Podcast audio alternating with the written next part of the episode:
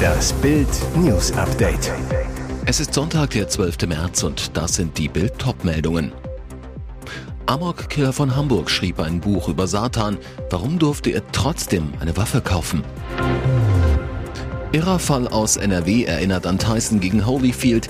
Mann beißt Mann in Zug Ohrläppchen ab. Für Hausarbeit, Mann muss Ex-Frau 204.624 Euro zahlen. Amor-Killer von Hamburg schrieb ein Buch über Satan. Warum durfte er trotzdem eine Waffe kaufen? 135 Schüsse feuerte Philipp F. bei seinem Amoklauf bei den Zeugen Jehovas in Hamburg ab. Mit seiner halbautomatischen Pistole tötete er sieben Menschen, auch das ungeborene Kind im Bauch einer Schwangeren. Drei Tage nach dem Massaker herrscht weiter Entsetzen und eine Frage drängt sich auf, wie kann es sein, dass so ein Mensch legal eine Waffe besaß? Denn es hätte schon länger klar sein müssen, dass Philipp F. nicht geeignet war, eine Pistole zu besitzen. Als er vor anderthalb Jahren bei den Zeugen Jehovas austrat, gab es Streit mit mit Gemeindemitgliedern. Danach, so schildert ein Verwandter dem Südkurier, sei der mental angeschlagene Philipp F. in einen kompletten Wahn verfallen. Vergeblich hätte ihn seine Familie gebeten, sich Hilfe zu suchen. Wie kam dieser Mann an die Waffe? Nach Bild am Sonntag Informationen war F vergangenes Jahr Mitglied in einem Hamburger Schießclub mit zweifelhaftem Ruf. Der Weg zur eigenen Waffe ist nicht so dornenreich, wie es anfänglich scheinen mag, steht auf der Website. Hier absolvierte F offenbar die nötigen Trainingsstunden, um eine Waffenbesitzkarte zu beantragen. Diese bekam er schließlich am 6. Dezember und kaufte sich sechs Tage später eine Pistole des Herstellers Heckler und Koch. Damit tötete er später. Am 20. Dezember 2022 1990 veröffentlichte der Killer ein Buch mit dem Titel The Truth About God, Jesus Christ and Satan, Deutsch die Wahrheit über Gott, Jesus Christus und Satan. Darin finden sich religiöse Gewaltfantasien. Im Januar dieses Jahres erhielt die Polizei schließlich ein anonymes Schreiben, Philipp F. sei möglicherweise psychisch krank, ohne dass das ärztlich diagnostiziert sei. F. wurde unangemeldet überprüft, dabei fiel sogar eine ungesicherte Patrone auf. All das führte aber nicht dazu, dass dem späteren Amokläufer die Waffe entzogen wurde. Irrer Fall aus NRW erinnert an Tyson gegen Holyfield. Mann beißt Mann in Zug Ohrläppchen ab. Eine schlimme Attacke, die an Boxlegende Mike Tyson erinnert. Bei einem Streit in einem Regionalzug in Nordrhein-Westfalen soll ein betrunkener 44 einem anderen Mann ein Ohrläppchen abgebissen haben. Nach dem Vorfall im RE1 zwischen Mülheim und Essen kam er in Polizeigewahrsam. Der Mann und sein Begleiter gerieten nach Angaben einer Zeugin am Samstagnachmittag mit einem 41-Jährigen aneinander und sollen mehrfach auf ihn eingeschlagen haben, wie die Bundespolizei mitteilte. Der 44-Jährige habe dem 41-Jährigen ins Ohr gebissen, das Ohrläppchen sei dabei abgerissen worden und auf den Boden gefallen. Bei der Bundespolizei, die die Männer am Essener Hauptbahnhof trennte, gab der 44-Jährige an, dass sein Kontrahent zuerst zugeschlagen habe. Seiner Aussage zufolge habe es sich um einen Unfall gehandelt, das Ohr habe er nicht vorsätzlich verletzt. Ein Atemalkoholtest ergab bei ihm einen Promillewert von 1,2. Eine Richterin ordnete an, dass der Mann wegen der Schwere der Tat und seines Alkoholpegels in Gewahrsam bleiben solle, um weitere Straftaten zu verhindern. Der verletzte 41-Jährige wurde per Rettungswagen in ein Krankenhaus gebracht. Gegen den 44-Jährigen läuft nun ein Verfahren wegen gefährlicher Körperverletzung. Für Hausarbeit. Mann muss Ex-Frau 204.624 Euro zahlen. Ich lebte im Elend, ich konnte meiner Tochter nicht mal einfach so Schulhefte kaufen. Mein Mann dagegen hatte einen 400 Euro Motorradhelm, er kaufte sich einen riesigen Olivenhain. Ich dagegen fühlte mich wirtschaftlich bedroht, wertlos und hoffnungslos abhängig. Ich musste meinen Mann immer um Geld anbetteln. Trotz des niederschmetternden Fazits ihrer 25 Jahre dauernden Ehe hat Ivana Moral Grund zum Streit zahlen, denn in einem bisher einzigartigen Fall verurteilte ein Gericht in Malaga in Spanien Morals Ex-Mann zur Zahlung von 204.000 4.624 Euro und 86 Cent. Als Entschädigung dafür, dass sich die Hausfrau während der Ehe ganz allein um Haushalt und Kinder, heute 16 und 20, gekümmert sowie als Putzkraft im Fitnessclub ihres Ex-Mannes unentgeltlich mitgeholfen hat. Ivana Moral bekommt demnach für jedes Ehejahr 1995 bis 2020 den Mindestlohn in Spanien zugesprochen. Der liegt aktuell bei 15.120 Euro brutto im Jahr. Doch damit nicht genug. Sie erhält von ihrem Ex zudem eine monatliche Rente von 500 sowie 1000 Euro für die beiden gemeinsamen Töchter.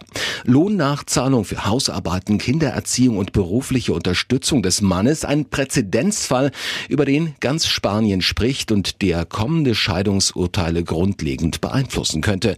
Moral sieht sich vor allem als moralische Siegerin. Es geht nicht vorrangig ums Geld, sondern um die Wertschätzung, die ich für alles bekommen habe, was ich in den letzten 25 Jahren voller Hingabe getan habe. Trotzdem, in Anbetracht des Vermögens ihres Ex-Mannes sei die zugesprochene Summe lediglich ein Hungerlohn. Das aktuelle Vermögen des Unternehmers soll sich auf etwa 5 Millionen Euro belaufen. Oscar-Hoffnungsträger Aaron Hilmer von der Filmfront ins Serienbordell. Seit ein paar Monaten kennt ihn theoretisch die ganze Welt. Aaron Hilmer ist einer der Hauptdarsteller von Im Westen nichts Neues, der weltweit bei Netflix läuft. Der deutsche Film ist zudem für neun Oscars nominiert, unter anderem in der Kategorie Bester Film. Ein Teil davon zu sein ist eine große Ehre. Ich verfolge den Abend allerdings vor dem Fernseher, weil nicht alle von uns mitfahren können, sagte Hilmer zu Bild am Sonntag. Klar ist aber, solche Momente sollte man nicht alleine erleben.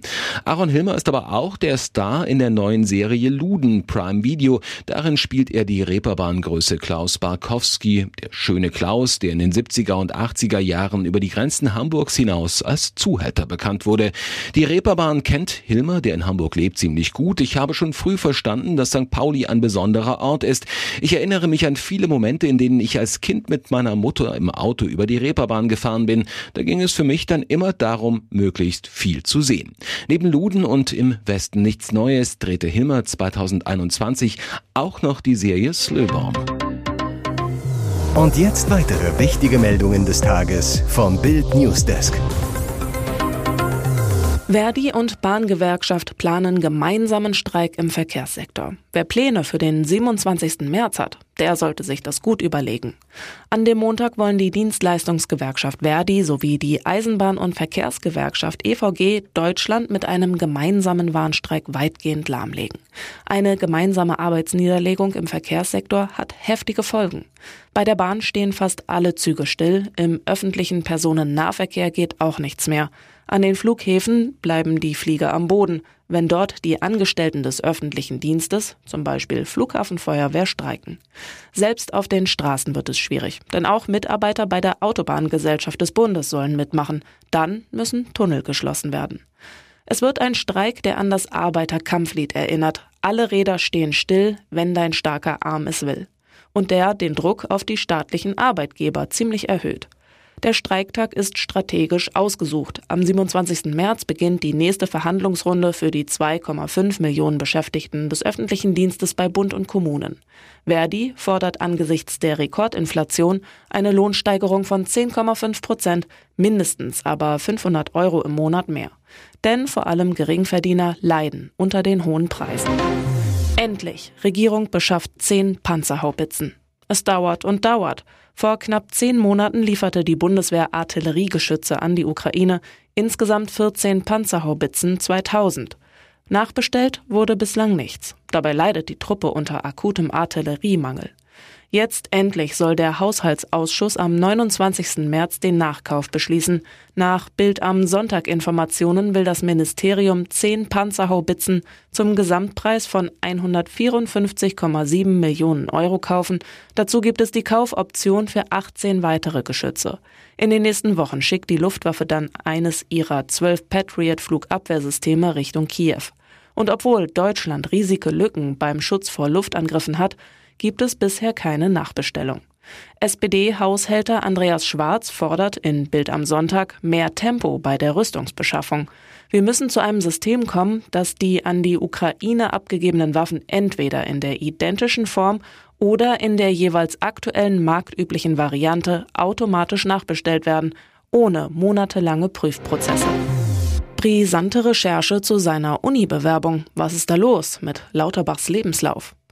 Ein Bewerbungsverfahren aus den 90er Jahren zieht unangenehme Schlagzeilen für Karl Lauterbach nach sich. Die Welt am Sonntag, gehört wie Bild zu Axel Springer, hat Lauterbachs dort vorgelegten Lebenslauf überprüft. Seine Bewerbung, schreibt das Blatt, lässt sich mit seiner tatsächlichen Laufbahn nicht in Einklang bringen.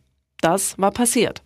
Die Tübinger Eberhard-Karls-Universität schrieb im Herbst 1995 eine C4-Professur für Gesundheitssystemforschung aus, auf die sich der heutige Gesundheitsminister, damals 32 Jahre alt, bewarb, wie das Blatt schreibt.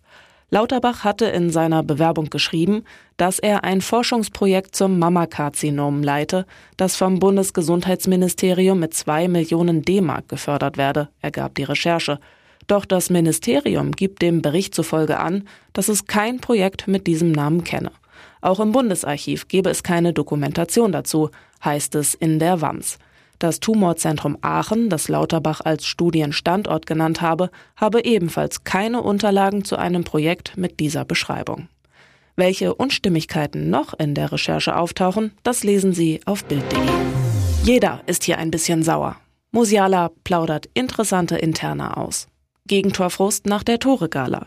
Die Bayern hauen Augsburg mit 5 zu 3 weg, sind auch nach dem Weiterkommen in der Champions League am Mittwoch gegen Paris Saint-Germain mit 2 zu 0 topfit. Trotz der fünf Treffer ist Supertalent Jamal Musiala nach dem Spiel aber unzufrieden. Den Angreifer nerven die Treffer der Augsburger. Auch seine Mitspieler sind scheinbar angefressen. Das plaudert Musiala nach dem Spiel aus. Er sagt, ich glaube, drei Tore sollten wir heute nicht kassieren. Jeder hier ist ein bisschen sauer darüber. Wir wollten hinten immer zu Null spielen. Er sagt, manchmal muss man einfach den Fokus hochhalten. Wir wollten viele Tore schießen und waren mit dem Kopf ein wenig weg von den defensiven Sachen. Das können wir ein bisschen besser machen. Sieht sein Trainer ähnlich, Julian Nagelsmann. Am Ende haben wir dann ein paar Gänge rausgenommen, was aber auch okay war. Wir müssen keine drei Tore kriegen. Das war ein bisschen unnötig. Aber ich glaube, wir können auch deutlich mehr schießen. Daher ist das auch in Ordnung.